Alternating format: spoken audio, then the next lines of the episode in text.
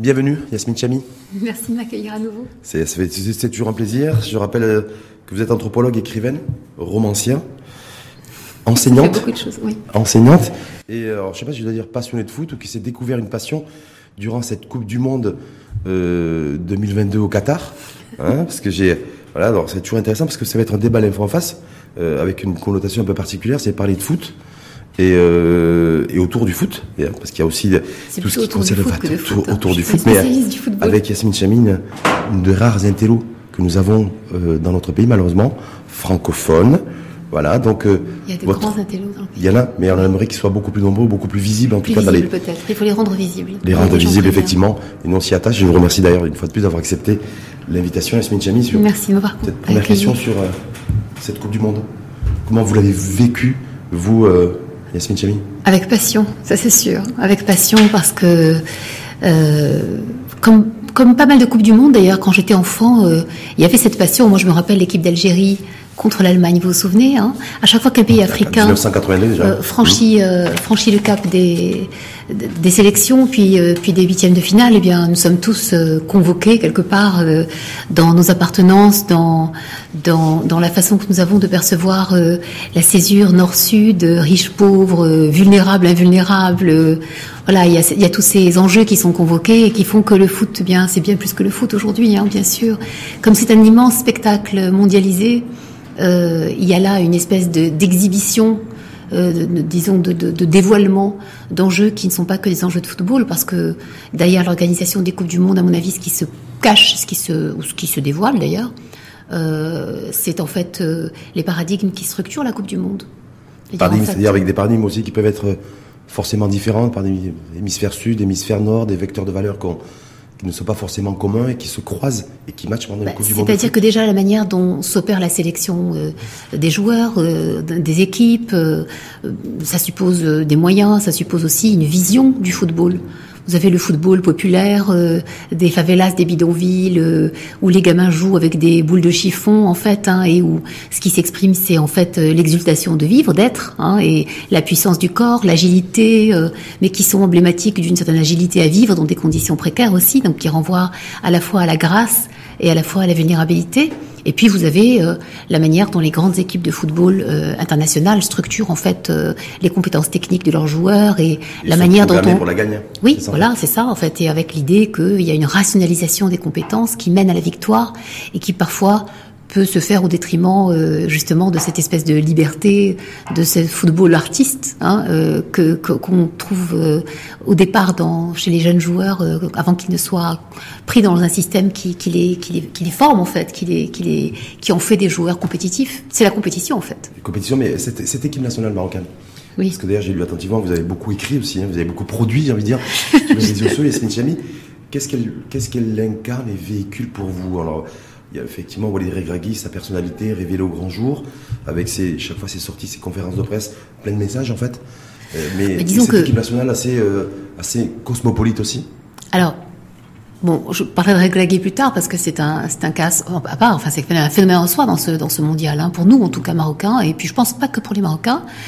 Euh, cette équipe, elle est, elle est très emblématique de finalement euh, ce qu'est le Maroc aujourd'hui. C'est-à-dire que d'abord, ce sont tous des enfants euh, de milieux populaires en fait, hein, qui ont grandi dans une importante précarité quand même, dans une grande vulnérabilité sociale.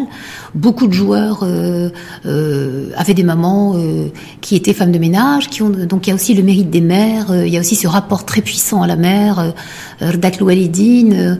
donc il y a ça qui a beaucoup touché, euh, je crois, tous les Marocains, mais qui a touché le monde entier finalement. Hein. C'est au lieu d'embrasser les têtes de bimbo ou, de ou de, copines call girl ou, ou mannequins, euh, ils ont embrassé euh, les mains ridées, abîmées de. Ces profils sociaux de l'équipe nationale marocaine, c'était les vrais identifiants pour les Marocaines.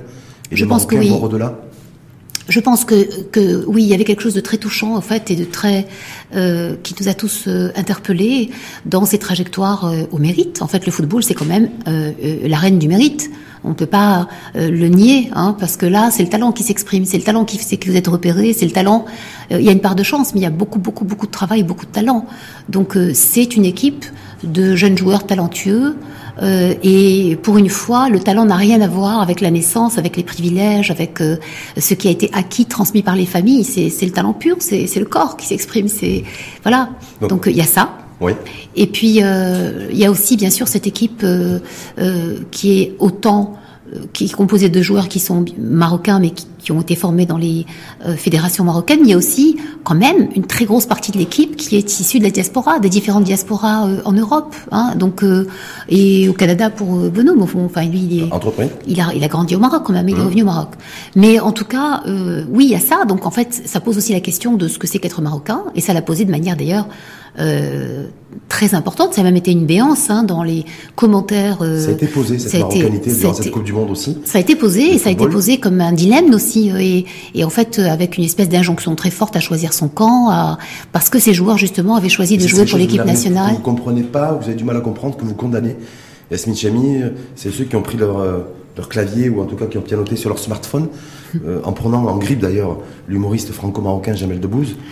Oui, j'ai trouvé qu'il y avait là quelque chose d'un peu, enfin, un truc de bouc émissaire, pas, pas glorieux. Hein, euh, parce que après tout ce monsieur, euh, bah oui, il est né de parents marocains, mais il vit en France. Euh, il a épousé une française, ses enfants sont français. Enfin, on peut très bien comprendre ce t-shirt euh, divisé en deux. Je crois que tous les binationaux ont ce sentiment d'appartenance double. Ça fait partie de ce qu'ils sont, et je vois pas pourquoi est-ce que pour cela on serait traître ou c'est terrible.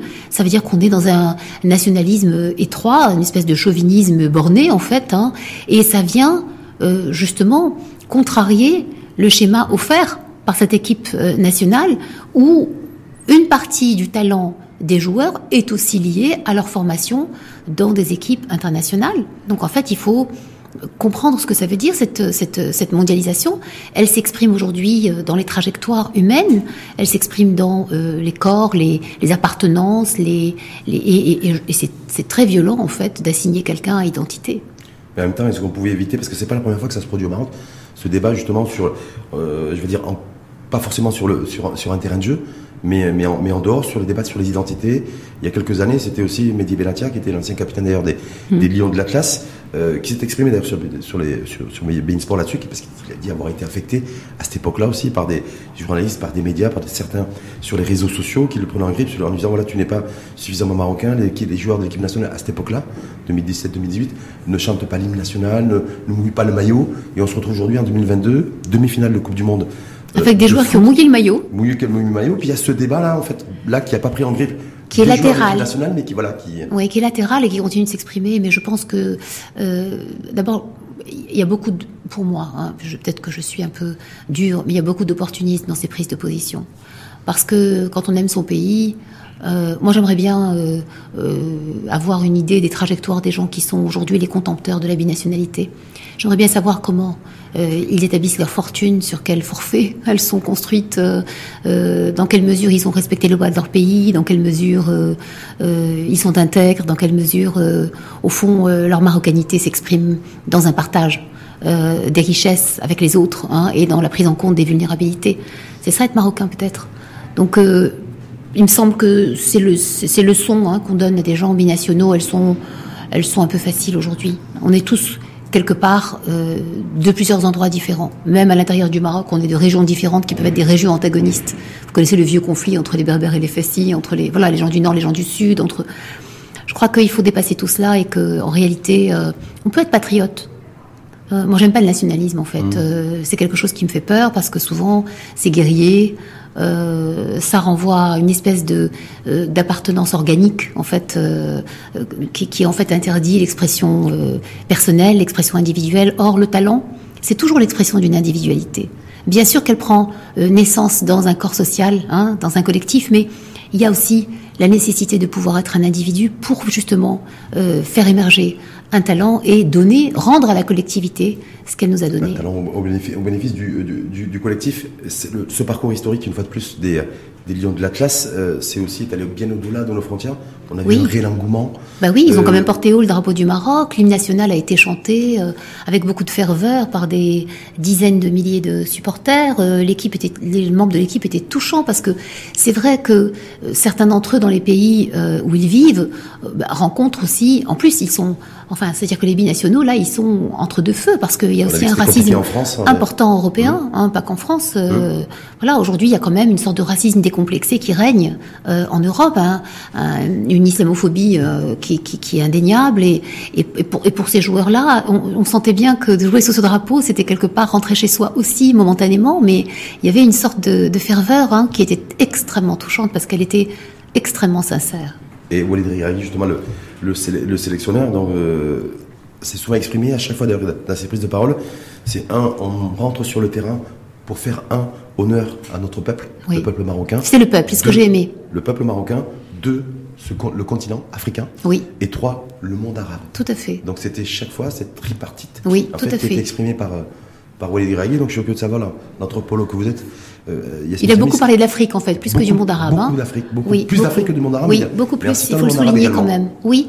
Alors, euh, je crois que il y a, a l'Afrique, c'est vrai que c'est c'est le continent oublié de, de, de ces manifestations. Quand même, c'est c'est un continent qui est beaucoup plus important que l'Europe et, et l'Amérique euh, ensemble. Donc voilà, je crois qu'il fait.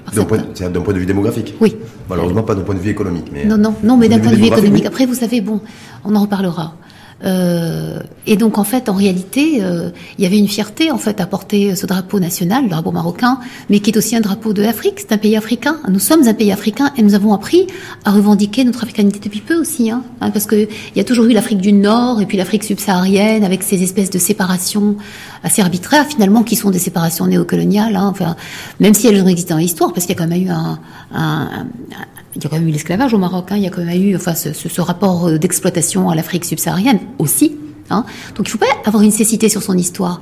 Aujourd'hui, l'unification euh, d'une conscience continentale africaine, c'est quelque chose effectivement de très heureux, de très positif, qui ne doit pas tourner non plus euh, à l'enfermement et, à une forme de, de, de vous voyez ce que je veux dire? l'ouverture parce qu'en fait on a toujours l'ouverture de, vecteurs aujourd'hui véhiculés par cette équipe nationale et son parcours. Oui. les parcours des lions de la classe qui voilà c'est toute l'Afrique qui était debout derrière le Maroc. Mais il y a de quoi c'est ce monde arabe aussi c'est tous les oubliés. parfois des peuples aussi dont les pays sont un peu ou en tension ou en conflit bah, C'est tous les humiliés, c'est tous les oubliés, c'est tous les relégués de ces manifestations internationales qui précisément sont plutôt construites et conçues pour faire gagner euh, des équipes de pays riches euh, et qui fixent les règles du jeu en fait en réalité. Donc euh, là, le, foot c'est comme une espèce d'arène à ciel ouvert hein, qui dévoile l'étendue des rapports de force. C'est un peu, vous savez, comme dans Tom et Jerry, hein, quand la souris gagne, et eh ben on est content. Complètement. Donc en fait, tout le monde était pour le petit poussé entre guillemets. C'était le petit poussé, oui. Le Maroc, donc du coup, il y a eu adhésion euh,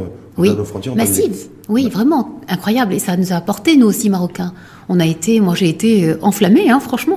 je suis suivi ces matchs euh, avec avec la boule au ventre, avec les mains moites. Je voulais que le Maroc gagne, quoi. Et sachant que vous, le football, c'était pas votre, tasse de thé, comme on dit? Non, non, c'est la tasse de thé de mes enfants, c'est pas la mienne, pas tout le temps. Donc du, coup, c'est quoi? C'est le parcours, le, petit à petit chez Yasmine Chami, il y a eu cette envie, cette adhésion progressive à, cette équipe nationale Ça m'est déjà arrivé, hein, je vous dis, quand des pays, euh, quand des pays africains se retrouvaient en, huitième, euh, je me sentais tout à coup très concernée en fait. Hein. C'est vraiment la part de moi qui va, euh, qui s'identifie bien sûr aux vulnérabilités des pays du Sud, quoi. Hein. Je viens quand même, je suis marocaine, donc forcément ça me parle. Mais oui, je pense que c'est ça. C'est la dimension politique du foot en fait. C'est-à-dire c'est ça qui m'a touchée. C'est la dimension presque militante en fait. Hein. C'est-à-dire que c'est un militantisme qui se greffe sur une situation où tout à coup, le rapport de force est exhibé. Vous et vous. Et, et, on a le droit d'être pour qui on est, qui on veut. Vous voyez ce que je veux dire Complètement. Mais plus quand on est femme. Ce que j'avais dire, je dis pas que c'est un sport sexiste, le football, mais en même temps, voilà, Vous avez vu la photo de Mbappé qui a brandi euh, son trophée euh, comme un phallus, quoi. Enfin, c'est parlant. Est-ce qu'on est qu'on a assisté, selon vous, euh, ou pas, je ne sais pas, en tout cas, une forme de féminisation de au Maroc euh, à l'égard du football quand on regardait les stades de foot. Écoutez, pas que les stades, hein, dans les cafés. Les cafés. C'était fou, les, cafés étaient pleins de femmes.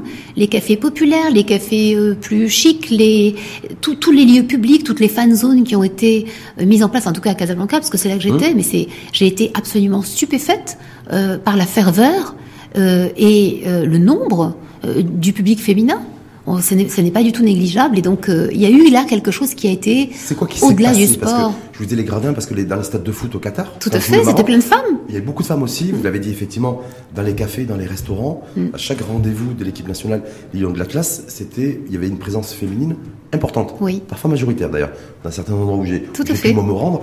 Comment, comment l'anthropologue que vous êtes peut expliquer ce phénomène-là euh, de femmes, de la gente féminine qui est majoritaire d'ailleurs dans notre pays, qui d'un coup.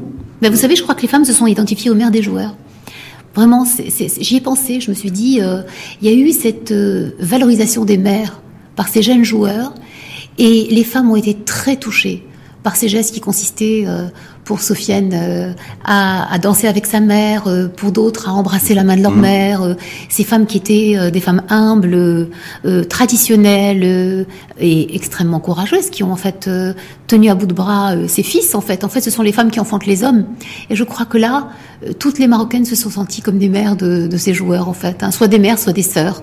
et il y a eu vraiment, je, je crois que dans, dans, la manière dont ces joueurs ont valorisé euh, leur mère, il y a quelque chose qui a touché profondément le cœur des femmes marocaines. Donc pour vous, c'est ça qui a, qui Je pense que c'est vraiment... suscité l'intérêt. Oui, il y a eu, il y a eu, et puis il y a eu les valeurs portées par ces joueurs. Ça a été quelque chose d'extraordinaire parce que ce sont des jeunes qui pour une grande partie, vivent à l'étranger, mais qui revendiquent des valeurs, pardon, qui sont celles euh, que les femmes euh, dans un monde patriarcal, euh, dans une phallocratie, le Maroc est quand même un pays de phallocrates, hein, donc dans une phallocratie euh, à ciel ouvert, quoi, si j'ose dire, euh, ils ont porté des valeurs qui sont des valeurs que les femmes revendiquent et, et, dans lesquelles elles sont blessées en fait par la société. Hein, Nia, la fraternité. C'est Nia pour vous, mm. l'anthropologue que vous êtes, une fois plus, ça, ça vous renvoie quoi Parce qu'il y a l'impression que chacun a sa, sa propre définition, son propre ressenti, ce qui est clair c'est que ça a marqué toutes les consciences. Ah oui, vraiment. Voilà.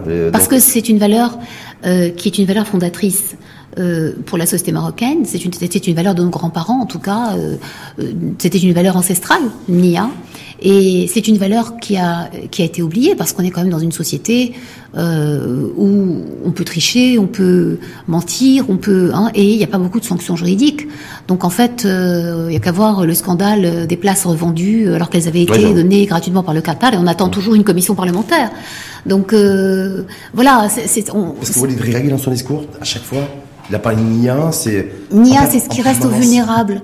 Quand, euh, quand euh, au fond, Nia, c'est c'est c'est ce qui sert de consolation et d'arme aux vulnérables. Hein. On dit toujours chez nous Nia tatrlb, Nia tatrlb. Tu Nia ou bet c'est-à-dire euh, soit Nia, soit. Soit intègre. Plus qu'intègre. Nia, ça veut dire agir avec bonne foi, c'est la bonne foi Nia. C'est la totale bonne foi. Hein. c'est le cœur d'enfant. Agis avec un cœur d'enfant et dors au milieu des serpents. Est-ce que c'est pas surprenant de la part d'un sélectionneur C'est la première fois dans l'histoire du, du, football et du football national que ça arrive qu'un sélectionneur emploie ce terme et qu'il soit central et que ce soit le fil rouge en fait. Je crois que c'est comme ça qu'il a conquis le cœur de ses joueurs et c'est comme ça qu'il a réussi à reconstituer l'équipe du Maroc qui était quand même euh, malmenée par euh, le sélectionneur qui a fait un très grand travail mais qui n'arrivait pas à fédérer les joueurs en fait. Hein. Il a réussi à fédérer autour d'un projet commun qui était on est petit, on est vulnérable, on est moins doté, mais notre bonne foi triomphera. Nia, c'est la bonne foi c'est-à-dire notre bonne volonté. Mais dans la bonne volonté, il y a plus que la bonne volonté. Il y a la bonne volonté, il y a le talent, il y a l'effort, et puis il y a cette manière d'être au monde hein, qui fait qu'on croit sincèrement que ce qui est bon va triompher. C'est ça nier en fait. Est-ce que c'est une dimension aussi confessionnelle? Parce que oui, oui, oui. le discours de Waldiri Graghi à l'égard des, à l'égard C'est-à-dire que Nia, bien sûr, la valeur de Nia au Maroc, elle a une dimension religieuse. Hein. C'est-à-dire que c'est le cœur pur qui nous a été donné par le Créateur, en fait. C'est le cœur initial, quelque part. C'est le cœur blanc, hein, et, et ce cœur pur-là, quand il, quand il est devant, hein, quand il devance tout le reste, c'est comme si tous les calculs s'effondraient. En fait, hein, tous les calculs malveillants s'effondraient. Donc il y a quand même cette idée, véhiculée par Nia, que euh, le monde est malveillant autour. Vous voyez ce que je veux dire? C'est que la bataille est rude parce que, euh, parce au que l'environnement peut, peut, être aussi hostile. Oui, l'environnement est non seulement hostile, mais il est conçu euh, pour que vous ne gagnez pas. Mais avec Nia, on peut gagner. Hum, ce que disait les, oui. si on est Nia, vous voyez que s'il y a un poteau, eh peut-être le poteau sera sortant. oui, bah, parce que oui, c'est le facteur chance aussi. C'est le facteur baraka. C'est le baraka. C'est-à-dire c'est euh, la grâce divine qui en fait accompagne à un moment, en plus du talent, en plus du travail, en plus du mérite, il y a quelque chose qui vous porte et cette chose-là, elle est intangible, elle est divine et vous êtes élu pour gagner quelque part. Mais ça vient du fait que vous êtes Nia, que vous êtes de bonne foi. C'est votre bonne foi qui, en fait, votre bonne foi vous donne accès à l'accompagnement divin. Voilà, il y a une espèce il y a une espèce de karma positif qui se met en place autour euh, de celui qui est de bonne foi et qui fait que ses adversaires seront défaits sans même qu'ils sachent pourquoi ni comment. À long terme. Alors vous savez que Nia, chez nous au Maroc, ça fonctionne à long Nia mmh. Ça veut dire la bonne foi, elle gagne sur la durée, oui. Mais mmh. en fait, en général, dans le temps court, les gens de bonne foi souffrent et on le sait en tout cas, vous, vous disiez, cette alchimie créée euh, et ce déclic, en tout cas, avec les mamans des joueurs, euh, présents dès le début, dès le premier match de la compétition, et durant tout le. Ils sont un peu comme des fils idéaux, ces joueurs. Vous voyez ce que je veux dire Des fils idéaux, des fiancés idéaux, euh, des, des, des, jeunes gens idéaux, en fait. Hein. Ils ont ils ont incarné, en fait, pour les Marocaines, je crois, ce qu'elles attendent, en fait. Est-ce que Nia, ça a parlé d'un homme, d'un père, d'un fils est-ce que Nia, ça a parlé autant que ces femmes, ces moments de, de joueurs qui étaient là et qui Mais je crois que oui. embrassaient à chaque fin de, à chaque fin de match? Est-ce que ça... Les femmes, dans, au Maroc, elles ont quand même encore il y a eu des progrès, c'est certain, hein, mais elles ont encore un statut euh, vulnérable. Hein, je veux dire, les femmes marocaines et dans la relation aux hommes, il y a quand même euh, beaucoup de, disons que le patriarcat fait que les hommes sont enfermés dans des schémas qui qui, qui, qui blessent hein, les femmes, qui heurtent les femmes. Et au départ, les jeunes filles, elles sont, euh, en tout cas, elles ont cette vision d'elles-mêmes où elles sont plutôt de bonne foi et elles sont blessées dans leur bonne foi. Parce que la loi est du côté des hommes, parce que la société est du côté des hommes, parce que... Et souvent, les femmes, elles sont, entre guillemets, où elles se ressentent mdlomin, c'est-à-dire euh, mal jugées, injustement euh, méjugées, en fait. Hein. Et je crois que oui, Nia, ça a parlé aux femmes, bien sûr, ça a parlé aux femmes dans leur désir de réparation. De... Ça parlait différemment aux femmes qu'aux hommes? Ben, Selon vous Moi, je crois pas. Je crois que la vulnérabilité, elle est commune. Elle est commune face à un, système qui peut écraser, en fait, hein, euh, euh, un système qui n'est pas forcément du côté des gens, des justes. La justice, la justesse euh, ne sont pas forcément des valeurs qui sont récompensées dans notre société malheureusement. Hein. Souvent, c'est le triomphe des injustes qui est mis en avant, le triomphe des gens qui n'ont pas été corrects, qui n'ont pas joué du côté de la loi, Hein, qui n'ont pas été. Euh, donc le cheval le plus court, comme on dit très le souvent. Le cheval le plus court, voilà. Et donc là, euh, c'est un mot qui vient dire que au fond, euh, ben oui, des fois on triomphe pas, mais est-ce qu'il faut triompher? Est-ce que triompher c'est la bonne chose Est-ce que dans cette société-là, où finalement pour triompher il faut emprunter des chemins courts et rapides et pas forcément intègres, est-ce que le triomphe apparent euh, c'est le triomphe réel? Est-ce que le triomphe réel, c'est pas justement celui de Nia, c'est-à-dire celui qui vient plus tard, qui récompense un trajet méritant, mais sur la durée? Ça veut dire qu'Olédrigadi a remis au bout du jour peut-être une valeur qui s'était perdue avec le avec le temps et bah, Elle s'est pas perdue puisque vous voyez, elle n'est pas perdue puisque elle a vite ressuscité. Mais en tout cas, elle était passée en arrière-plan. Il y avait une espèce de de désespoir euh, sur les valeurs, en tout cas une espèce de, de, de pas d'abandon, mais de relégation effectivement.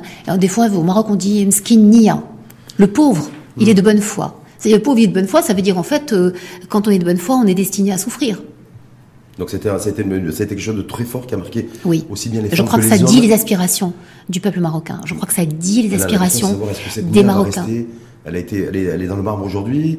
Parcours historique des Lions de l'Atlas. Est-ce que ce NIA va beaucoup sur les réseaux sociaux ou autres? Nous, nous avons l'espoir aujourd'hui que mais que cette MIA reste et perdure aussi dans un bah, horizon Ça, c'est pas les lions, ça c'est le travail d'une société. C'est-à-dire que c'est euh, l'effort qu'il va falloir faire, euh, à la fois individuellement, à la fois collectivement et du point de vue des institutions, pour que la transparence euh, soit et la bonne foi dans ce qui dans ce qui concerne la gestion des affaires publiques, mais aussi des affaires privées, eh bien deviennent un facteur, en tout cas désiré. Au est-ce moins. Que c'est une, est-ce que justement ce terme MIA remis au goût du jour par Walid Regragui pendant toute cette Coupe du Monde, ça va mettre une, quelque part une un coup de pression sur les décideurs politiques je, sais sais pas, je, sais pas, je, sais pas. Moi, j'attends, j'attends cette commission parlementaire pour avoir au moins. Euh, pour les, bah, oui. des billets, mais euh. écoutez, c'est quand même directement lié à cette Coupe du Monde et c'est quand même un scandale.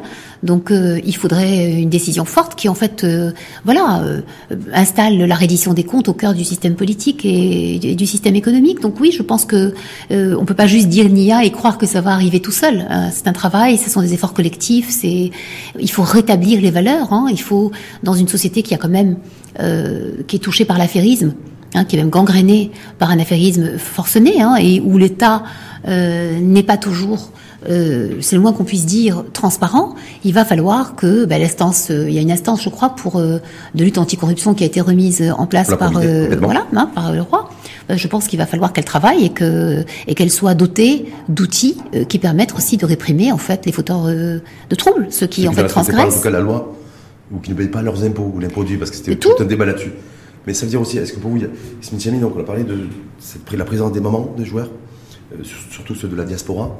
Euh, ce terme de lien employé, répété à chaque prise de parole par Walid Regragui, le sélectionneur de l'équipe nationale. Vous savez qu'il y a des gens sur les réseaux qui disent qu'il faudrait qu'il y ait Walid Regragui à la tête du ministère de la Santé, de l'Éducation. Il faut qu'on le clone en fait. Il faudrait qu'on le clone. Donc ça nous renvoie à quoi? C'est-à-dire voilà, c'est-à-dire qu'un il incarne un parcours historique, son discours, sa personnalité, hmm. ce qu'il dit. Oui, mais c'est un binational. A été hyper impactant. Mais c'est un binational. Il faut le répéter à ceux qui euh, réclament une identité pure. Hein. C'est un binational. Donc en fait, il a à la fois euh, la passion de son pays, euh, son pays, de ses origines, quoi. Hein. Mhm. mais il a quand même été formé euh, ailleurs. Et donc il est, il est quelque part issu de cette double appartenance. Et donc au fond, elle peut être très riche. Cette double appartenance, elle n'enlève rien Hein, à ceux qui. Euh, et d'ailleurs, il a euh, manifesté son désir que l'équipe de France gagne euh, le, mondial une fois que l'équipe du Maroc a été éliminée. Il s'est tourné vers l'équipe de France. Hein, il a choisi l'équipe de France. Donc ça aussi, il faut pas.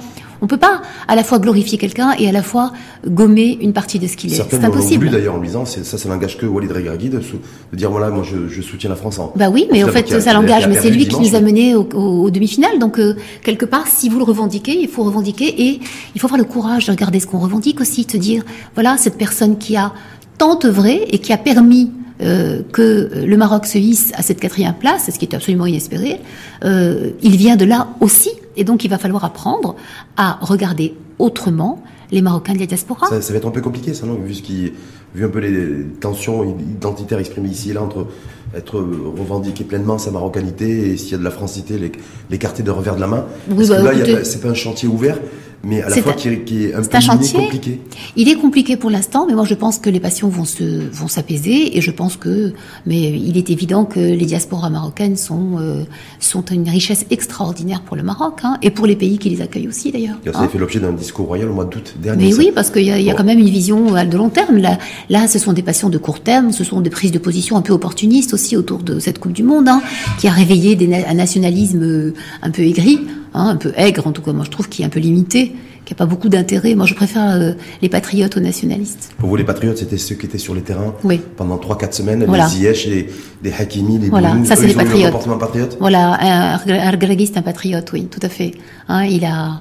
Et puis les patriotes, ce sont tous ceux qui ont été derrière l'équipe du Maroc, qui ont, qui, qui, ont, qui, ont, qui ont prié, qui ont, qui ont pleuré, qui ont, mais qui n'ont pas en eux de ressentiment euh, ou de haine ou des relents euh, euh, d'un nationalisme étroit pour ceux qui sont multiples. La multiplicité, c'est une très grande richesse. Vous Grégory, d'ailleurs, se soit exprimé parce que ça fait une dizaine d'années qu'il entraîne des différents clubs. Il entraîne différents clubs au Maroc, le FUS ou le, ou, le Wydad de Casablanca avant de prendre la sélection nationale. Et aussi, moi, j'ai été énormément critiqué, critiqué, critiqué. Par contre, il a dit face caméra, moi, ce que je, qu'il faut avoir à l'esprit, c'est que les, quand on est compétent, on l'est. Et quand on n'est pas compétent, on ne l'est pas, oui. quelle que soit le, la pertinence religieuse, quelle que soit la, en matière de nationalité. Et on doit apprendre ça, parce que ça aussi, c'est un gros problème que nous avons, hein, où la compétence s'efface derrière des affirmations de patriotisme effréné. Et en fait, en réalité, la meilleure façon d'être patriote, c'est d'être compétent. Je crois. Si on veut servir son pays, il faut être compétent. Il faut exceller. Et le fait que ça vienne de la bouche d'un sélectionneur d'une équipe, d'une équipe nationale, en l'occurrence des Lions de la classe, c'est un message très, souvent dit, c'est plus économique. C'est-à-dire, quand on parle des compétences, c'est comment intégrer ou, comment rendre, rentabiliser en tout cas une compétence au sein d'une entreprise. Et là, cela vient de la bouche d'un sélectionneur de football. Mais oui, parce que vous savez, il en est d'une sélection comme d'une entreprise, comme d'une classe, d'une salle de classe, comme d'un amphithéâtre, comme euh, d'un bloc opératoire. Hein. Euh, au final, ce sont des êtres humains qui sont dotés de savoir et qui les exercent au mieux. Euh, dans le champ d'excellence qui est le leur, et au fond, ce qu'on leur demande, c'est d'exceller. Est-ce que Walid Reagui nous a donné une leçon à tous? Ah, je crois que oui. Là, c'est quoi? C'est la leçon de vie? Ah, je pense que c'est une leçon. Il, a rassemblé les Marocains autour de ce que j'ai envie d'appeler un ethos. C'est-à-dire, en fait, euh, un ethos, c'est une éthique de vie appliquée. Hein, c'est pas juste des paroles. C'est-à-dire que lui, il l'a fait. C'est-à-dire, il a, lui et les joueurs l'ont fait. Ce qu'il a dit, il l'a fait. Ce. Et puis, ce qu'il fait, il le dit. Et puis, ce qu'il dit, il l'agit et, il a le courage de le revendiquer. Donc il est courageux sur beaucoup de plans. Il est courageux dans sa démarche qui consiste à fédérer. dans un des papiers que j'avais écrit, je dis donc courage, il y a cœur. Il a du cœur. Hein, il a du talent, il est compétent et il a du cœur. Et les joueurs aussi avaient du cœur. Et en fait, ça nous rappelle ça aussi. Ça nous rappelle que euh, il n'y a pas de réussite. D'abord, il n'y a pas de réussite individuelle sans réussite collective. Hein, c'est toujours triste une réussite tout seul, ça n'a pas, pas grand intérêt. Et il a eu le bonheur de réussir collectivement et de faire réussir tous les Marocains euh, fédérés derrière leur équipe. Et puis, euh, il a eu euh, le bonheur de construire cette équipe, de la rassembler. Hein. Être un rassembleur, c'est quelque chose d'extraordinaire, en fait. Hein. Et puis, il porte haut des valeurs. Et c'est avec ces valeurs qu'il a fait triompher cette équipe. Donc oui, c'est une immense leçon de vie. Oui. Un, choc, choc de valeurs, choc des, choc de valeurs. Ah oui, pour moi oui. Walid Oui. Choc des mentalités également. Ah oui, moi je l'aime beaucoup. Hein. Mais est-ce que tout ça, parce que la grande question après, Yasmine Chami, c'est de dire, est-ce que tout ça peut durer? Comment capitaliser sur euh, soft power extrêmement important du Maroc, une exposition, je veux dire, de, de 2, 3, la moitié de la planète? Euh, En même temps, c'est comment, comment capitaliser là-dessus? Beaucoup, entre les économistes, euh, se pose un peu la question, les financiers, euh, comment attirer plus de touristes pour ceux qui, ceux qui sont dans le secteur acteur du, secteur du tourisme. Je veux dire, vous en tant que. Vous connaissez le proverbe, on n'attrape pas des mouches avec du vinaigre. Hein Ça veut tout dire.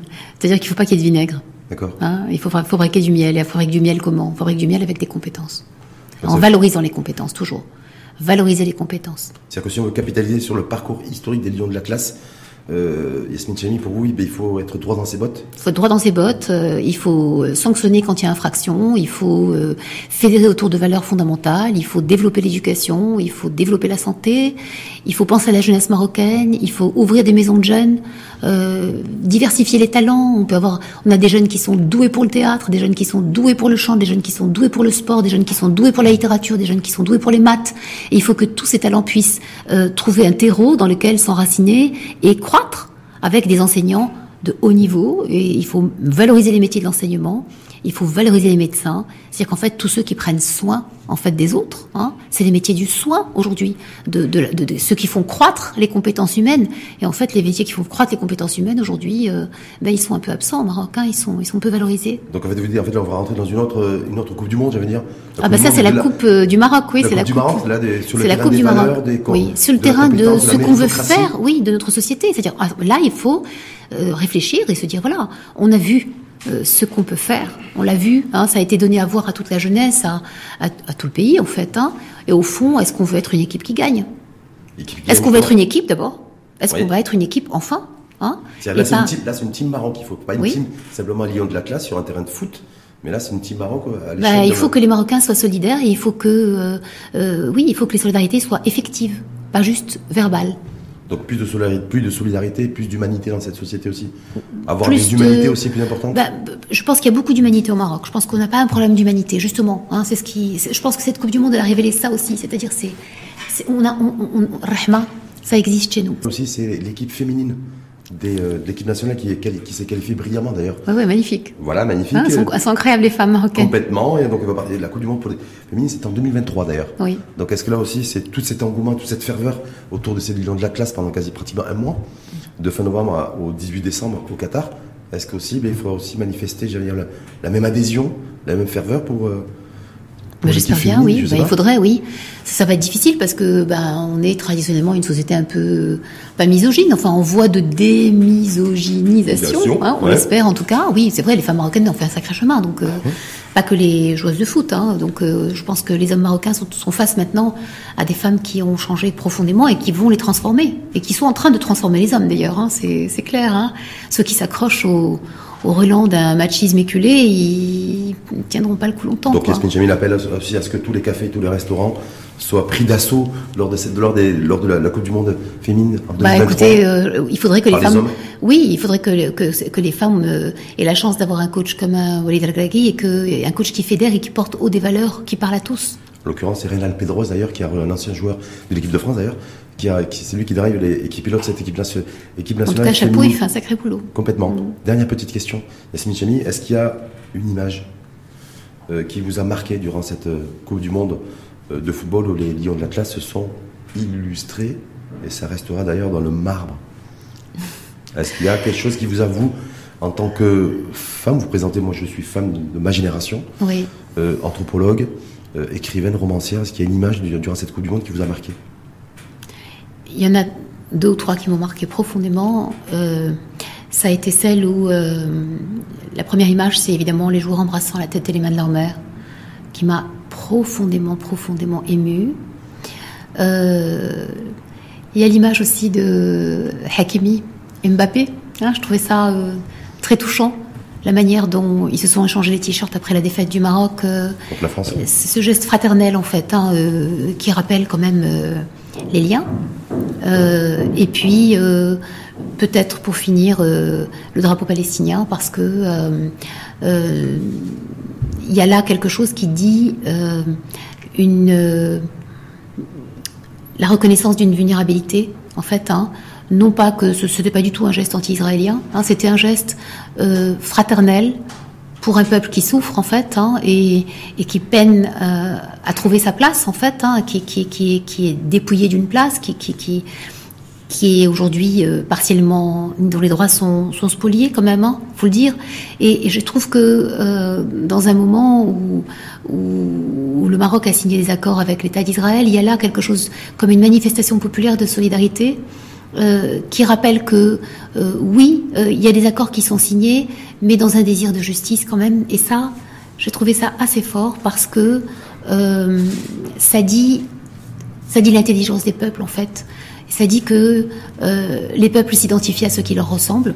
Et ça dit aussi que nos joueurs viennent d'où ils viennent et, et qu'ils savent ce que c'est que souffrir. Et que même quand ils gagnent, ils ne l'oublient pas. Merci infiniment Yasmine Jami en tout cas de, d'avoir euh, d'avoir accepté l'invitation et d'avoir nourri et alimenté ce débat en matière de réflexion sur les différents enjeux. À la fois, on était sur du sportif, mais sur les social, sur le social, sur le sociétal, tous ces enjeux. C'est un jeu de Nia aussi. Oui, très voilà, Et tout ce que ça veut dire en tout cas, parce que ça a marqué toutes les consciences et tout le chemin qui reste aussi à parcourir pour faire en sorte à ce que ça fasse société, ce que vous disiez d'ailleurs. Être ensemble un pays. Soudé. Soudé, uni et qui inclut les plus vulnérables et qui les protège, qui en prend soin. Oui. Et ce, au-delà de toute forme de différence. Oui.